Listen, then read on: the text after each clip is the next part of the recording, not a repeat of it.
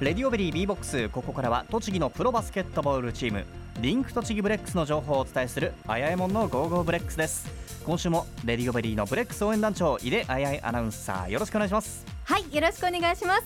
今日お迎えしたのは NBA プレーヤーのヤオ・ミン選手に よく似ているリンク栃木ブレックス代表の山谷拓志さんです。はい、よろしくお願いしま。ますす。ちゃんと乗ってくださいました。いうにまあでもね、い。WBC 見ててね本当似てるなと思いましたね。似てるんですよね。はい。身長はちょっと違いますけどもね。えーもうああの二十二三十センチ違うと思いますけど、はい。ヤオミー選手は2メーター30近くはい。ありますよね。あのリンク栃木ブレックスの大ボスですよ。そうです。代表に来ていただいてます はい、失礼いたしました、えー今回はですね山谷さんをお迎えして、えー先週今シーズンの最終戦が終わったということで今シーズンを振り返ってみたいと思います、はい。今日はよろしくお願いしよろます、しくお願いします。えーまずは先週大阪で行われたシーズン最終戦を振り返りましょう。2連戦の1日目は序盤に相手チームのパナソニックに大量得点を取られて77対83で負けてしまいましたが2日目の最終戦はチームとしてのオフェンスディフェンスともに良くてしっかりと流れをつかみ83対68で圧勝シーズンを5位で終えました、はいいやーとてもいい試合でした。そうですね。あの、はい。本当にいい終わり方、勝って終われたっていうのは、あの来年につながるあのいい、えー、終わり方だったなというふうに思いますね。うんはい。一方でね対戦相手のパナソニックもねそこまで2位だったんだけれども、はい最終戦を落としたことによってね3位に落ちてるんですよね。そうですねそうですよねもう考えれば考えるほどねあと1周ん7試合それぞれ戦えたらね、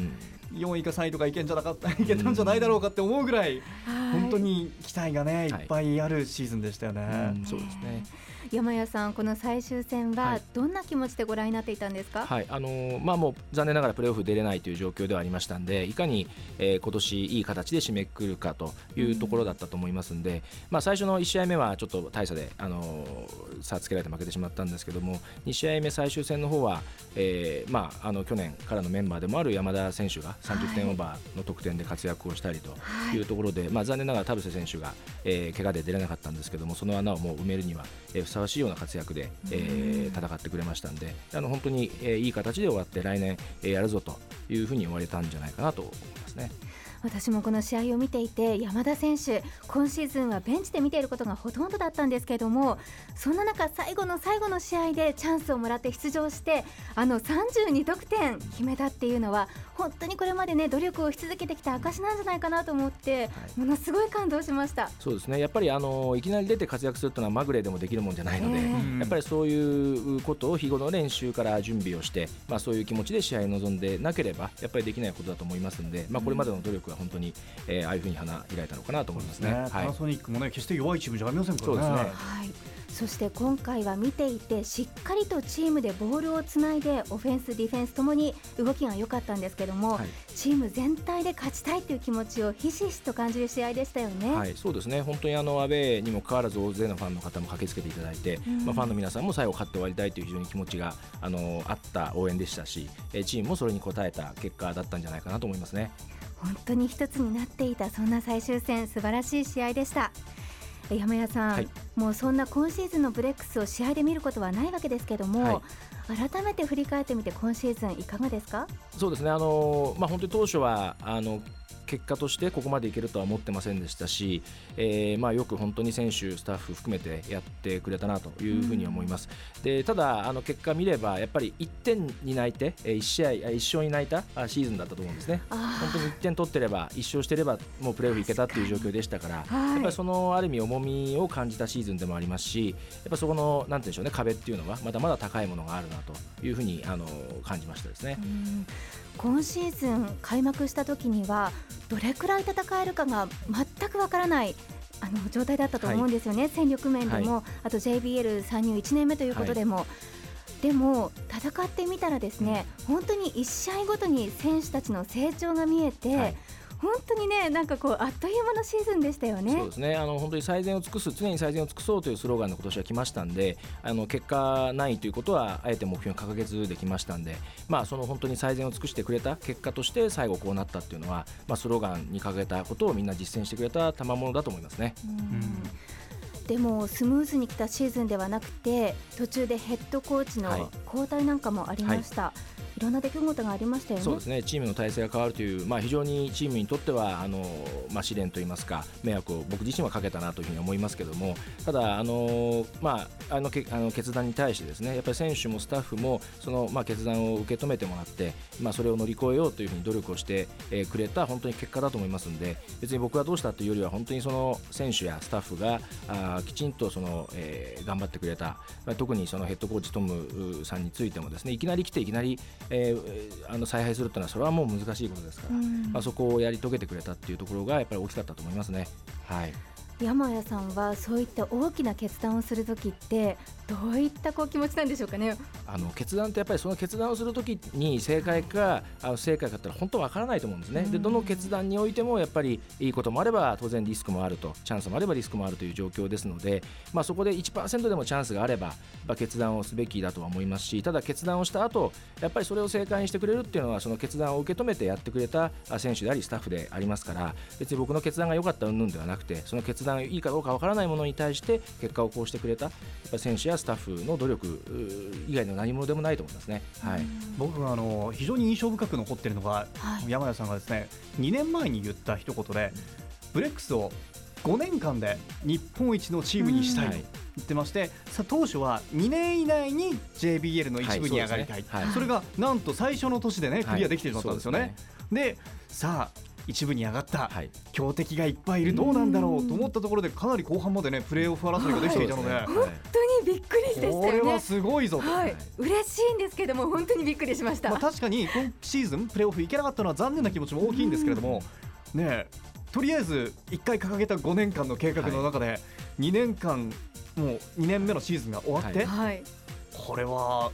この今後3年間でどうなるんだろうっていうね期待感は高まってしまいます、ね。まあ、期待が高まる分、まあ、そこに応えていかなきゃっていうのもありますし、まあ、あのそういうことがある意味僕らにとってはすごくいいチャレンジだと思いますので壁が高ければねあのその分あのやりがいもありますしまたいろんな発想も出てくると思いますし来年し来シーズンはもう明確にプレーオフ出場するというような目標に掲げたいと思ってますから、まあ、そういう意味では期待に応えられるようよりあの頑張っていきたいなと思いますね。はい。本当にね可能性が無限に広がっているチームだなっていうのを感じてもしかしたら来年日本一になれちゃうんじゃないかなとかも思ったりするんですけど、まあ、もうね一山二山あるとは思いますけどね、はい、まあそのタイトルをもう狙ってもおかしくないチームに、えー、はしていきたいと思いますね。え。ーもう確実に言えるのは、JBL に新しい風吹き込んだなっていうことはもう確実に言えるかなと思いますよね。ね。まあ、もう一つ、まあ、若干ね長くなってしまうかもしれないんですけれどもプロチームとしてはね、はい、先輩の北海道のチームがあったんですよね、はい、でもその北海道のチームがこれまでやっぱり苦戦してたんですよ。はい、でプロチーム JBL の中でやっていくのはやっぱり大変なのかな、うん、と思っていたところではるかに北海道よりいい成績を残しているので、そうですね。まあ、そこは一つ我々もまあ参入チーム新規参入チームとしては目標に去年のレアカムイさんの成績っていうのはまあクリアしたいなというふうには思ってましたけども。ただまあ本当にあのこればっかりはそんなにねうまくいくとは思ってませんでしたしまああのー、本当に頑張りのおかげでこういう5位という結果になりましたけども、まあ、来年またね、あのー、いつ最下位になるかも分かりませんしやっぱ常にその成長し続ける、えーまあ、上を目指していくっていうことをやっぱり忘れてしまうとね、あのー、どっかでやっぱ落とし穴待ってると思いますんでそこはまあしっかりやっていきたいなと思いますね。はい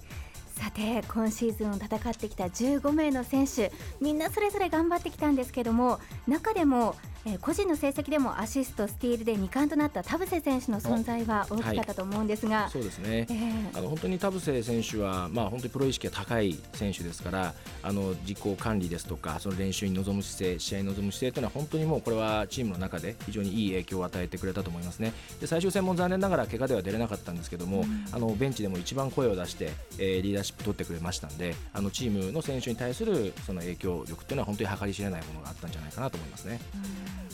田臥選手は来季もブレックスでプレーすることが決まってるんですよね。そうですね。あの契約的にはそういうあの形ですけども、ただ彼はあの常に上を目指している選手ですから、まあそういうチャンスがあれば、まあ僕らもそれは行ってこいということになることにはなりますからね。その辺はあの彼がどう考え、まあどういうまた、えー、オファーがあるかということにもよるとは思いますけどね。うん、はい。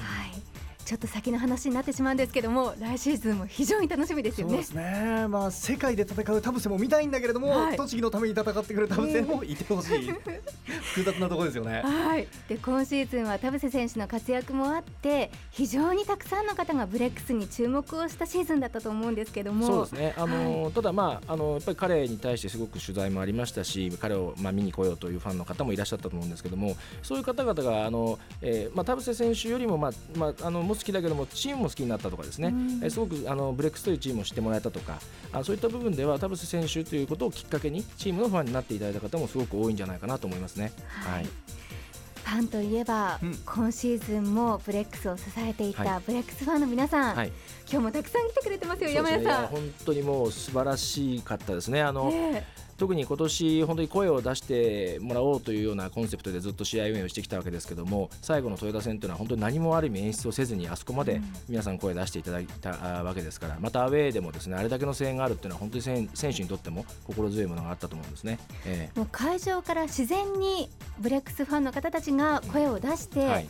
その応援が本当に会場を作ってましたよねそうですね。これはもうは本当に他の日本のチームを見てもない雰囲気だと思いますね。うんあのいろいろ音楽をかけて、まあ、盛り上げようというのはありますけどもファンの皆さんが自分たちで声を出していくで、まあ、選手がいいプレーに応えいいプレーで応えてまたさらに応援も、えーエスカレートして、まあ、その本当に選手と会場ファンの皆さん一体になって試合を作れたなという本当に思いますね。うん一つだけ希望があるとすればあのブレックスにじゃなくて、はいまあ、いろんなサポートしてくれてる行政側とかいろんなところにもうちょっとでっかい体育館作ってほしいですね。あ まあ、こればっかり時間かかると思いますけどね。ね、あの来年再来年とかはいじゃ無理かもしれませんけれども、できれば将来的にね。そうですね。もうあぜひ。の見たいけどチケット買えないっていう人がいっぱいいたわけですからね。そうですね、そこはまあね県民の皆さんに対してある意味機会損失している部分もあるかもしれませんしそれはもうぜひ今後ともお願いをねしていきたいと思いますね。はいえそしてそんなブレックスを支えたファンの皆さんにファン感謝デーがですね今週の日曜日に行われます。宇都宮市体育館で12時会場となっています、えー当日はですね体育館履きをお持ちください。詳しい情報はブレックスのホームページに載っています。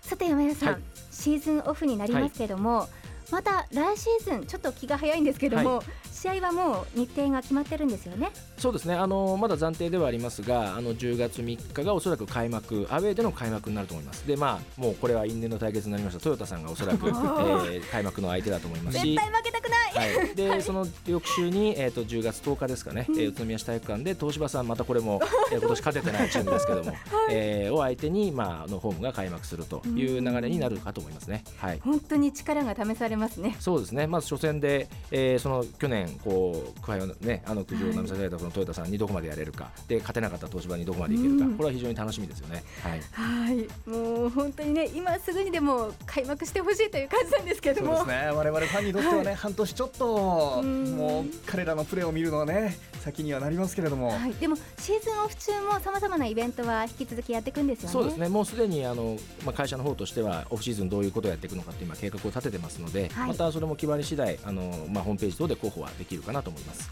はい。えではいろいろと聞いてきましたが最後にリスナーの皆さんファンの皆さんに、はい山谷さんからメッセージをお願いします。えあの本当に今シーズン始まるときには、まあ、最下位もあれば優勝もあるかわからないという状況で始まって、またチームもいろいろ体制が変わったりというところありましたけども、まあ、そういうこ中でもですね本当に温かい声援を送っていただいてもう選手を奮い立たせていただいたファンの方県民の方には本当にあの深くお礼を申し上げたいと思いますしまた引き続き僕らもその栃木を盛り上げるために頑張っていきますし、まあ、絶対もう日本一のタイトルはですね、えー数年内に取ろうと取ろうと思ってますのでぜひあの今後とも引き続き応援をしていただければと思います。はい。ありがとうございました。今回はリンク栃木ブレックスの代表山谷隆さんをお迎えしました。どうもありがとうございました。ありがとうございました次のシーズンも楽しみにしてます、はい、あやえもんのゴーゴーブレックスのコーナーでした